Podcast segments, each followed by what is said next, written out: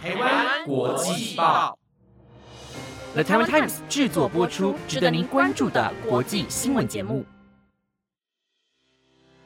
欢迎收听台湾国际报，我是嘉苑，马上带你关心今天，也就是四月七号的国际新闻重点。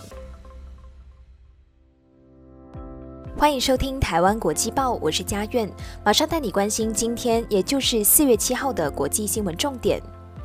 各位听众朋友，晚安！马上带你关心今天的国际新闻。今天的新闻重点就有包括了：习近平见马克宏，中国坚持对俄乌议题劝和促谈；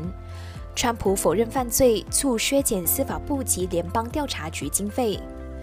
担心会扼杀创新，意大利副总理反对 ChatGPT 禁用条令；俄国北高加索区爆发枪战，三名远警丧命。以及受升息及战事夹击，IMF 今年全球经济成长将低于百分之三。如果你对今天的新闻感兴趣的话，那就跟我一起听下去吧。在今天的节目开始之前呢，先小小的跟大家工商一下，这个星期六的台湾国际报呢，会有偷听实力多的嘉宾来到台湾真骄傲的这个节目。有兴趣的朋友就记得要留守明天，也就是这个星期六的节目啦。台湾国际报今天要跟你分享的第一则消息呢，就是跟俄乌战争相关的议题了。中国国家主席习近平呢，今天跟来访的法国总统马克宏在北京人民大会堂商讨了与俄乌战争相关的议题。那根据中国官媒中央电视台的报道，习近平呢，他在欢迎马克宏到访的时候就有表示。中法两国作为联合国安理会常任理事国和具有独立自主传统的大国，作为世界多极化国际关系民主化的坚定推动者，有能力、有责任超越分歧和束缚，坚持稳定、互惠、开拓向上的中法全面战略伙伴关系大方向，践行真正的多边主义，维护世界和平、稳定、繁荣。而他也后续在联合记者会上表示，中方坚持劝和促谈、政治解决，并且呢愿意跟法国一同向国际社会喊话，以避免局势恶化。那中国呢愿意跟法国一同向国际社会呼吁五个诉求，也就是第一，保持理性克制，避免采取使危机更进一步恶化，甚至是失控的行动。第二，严格遵守国际人道法，避免袭击平民和民用措施，保护妇女、儿童等冲突的受害者。第三，切实履行核武器用不得、和战争打不得的承诺，反对在任何的情况下使用生化武器，反对武装攻击核电站等民用的核措施。第四，尽快重启和谈，按照联合国宪章宗旨和原则，兼顾各方合理安全关切，寻求政治解决，构建均衡、有效、可持续的欧洲安全框架。以及第五，合作应对乌克兰危机在粮食、能源、金融、交通等领域造成的外溢效应，减少乌克兰危机对世界，特别是广大发展中国家的负面冲击。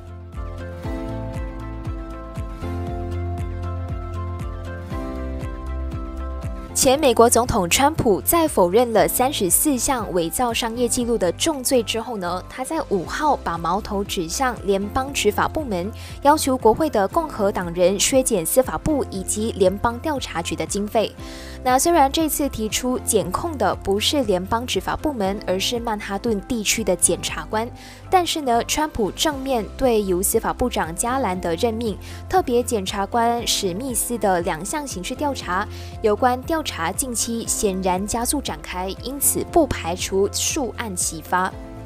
史密斯主要调查川普以及他的盟友试图推翻2020年大选的结果，以及离任后依然保留机密文件。那川普呢？他就在五号在他自己的社交平台贴文说，国会内的共和党人因猜测对司法部和 FBI 的拨款，并以全部大写字体说，知道他们醒悟，come to their senses。不过呢，川普的要求不大可能获得国会的重视。首先呢，是民主党他控制了参院；其次是即使共和党控制众院，如果削减拨款，就等同于政治级转弯，因为共和党一向支持为执法部门提供庞大的拨款，更反对左派的人士削减警察部门经费的建议。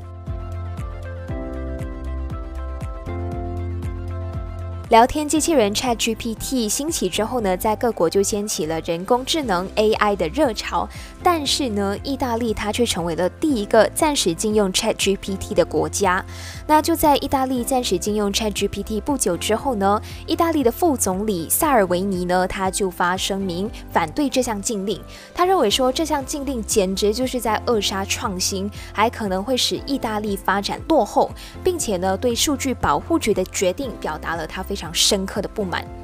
那萨尔维尼呢？四号在罗马外国记者协会露面的时候就表示，这是许多年轻人、公司、新创企业正在使用的一个工作工具。那他希望呢，他们能够尽快的再次允许 ChatGPT 在意大利使用，要不然的话呢，意大利将会跟所有其他欧洲的国家存在着一定的差异。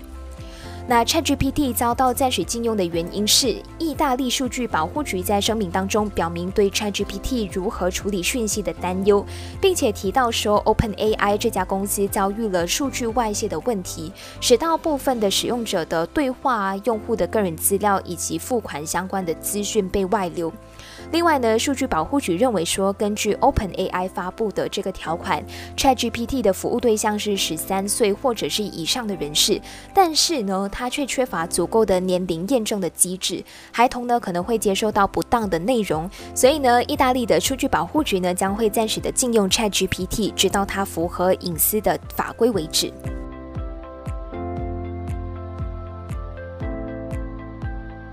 俄罗斯内政部今天就表示，位于北高加索地区的俄罗斯印古什共和国就发生了枪战，那就有三名的警员在执行勤务以及作战的任务当中呢，就不幸丧命于这场冲突当中了。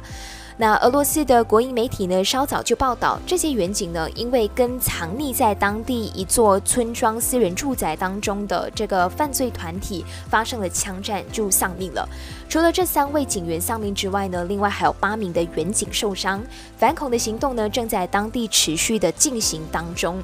根据俄国媒体报道，警方试图拘捕犯罪集团的时候，对方呢就突然间开枪反击。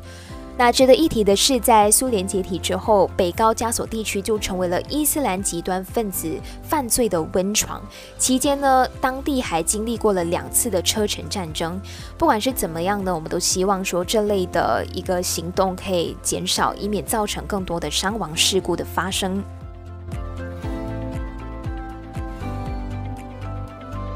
最后，带你关注最新的国际经济的发展趋势。国际货币基金 IMF 的总裁乔治·艾娃在六号就警告说，全球经济正在面临着为期数年的缓慢成长，中期期望是三十多年来的最弱。他还暗示说，下周公布的最新世界经济展望当中，对全球经济预测与元月时的报告呢，并没有太大的变化。乔治·艾娃在下周 IMF 的春季会议召开之前就表示说，未来五年全球经济年均成长率是大约在百分之三左右的，远远低于过去二十年的百分之三点八，也是一九九零年以来最弱的中期成长展望。那从一九九零年之后呢，全球化带动经济成长率上升，并且使到数亿的人口脱离贫穷。但是现在呢，因为贸易保护主义升高，再加上中国大陆等大型的新兴的那个经济体已经较为富裕，所以呢，就预料全球经济扩张的速度将会大大的减缓。他指出呢，经济成长的最大障碍是经济块状化跟地缘紧张升高。俄乌战争呢，不只是导致非常多无辜的民众丧生，也导致生活的成本越来越高，为全球带来更严重的经济危机，也使到贸易跟金融的摩擦越来越严重。那他就表示说，重返热络成长的道路呢，是非常崎岖又不稳定的，使到消除贫穷并且为全球提供更加机会的前景呢，是更加困难的。那针对未来几季，IMF 支持 OECD 以及其他国际组织呼吁各国央行继续升息的主张。他表示说，击败通货膨胀是提升中期经济表现的重要基础。他也表示说，如果发生进一步的金融动荡呢，央行应对面临资金困难的银行提供充裕的流动性。但是呢，如果再更加恶化的话，他也认为央行可能必须要降息了。如果是这样的话呢，央行可能会面临抑制通膨与金融稳定之间的困难取舍，并且使用个别的工具。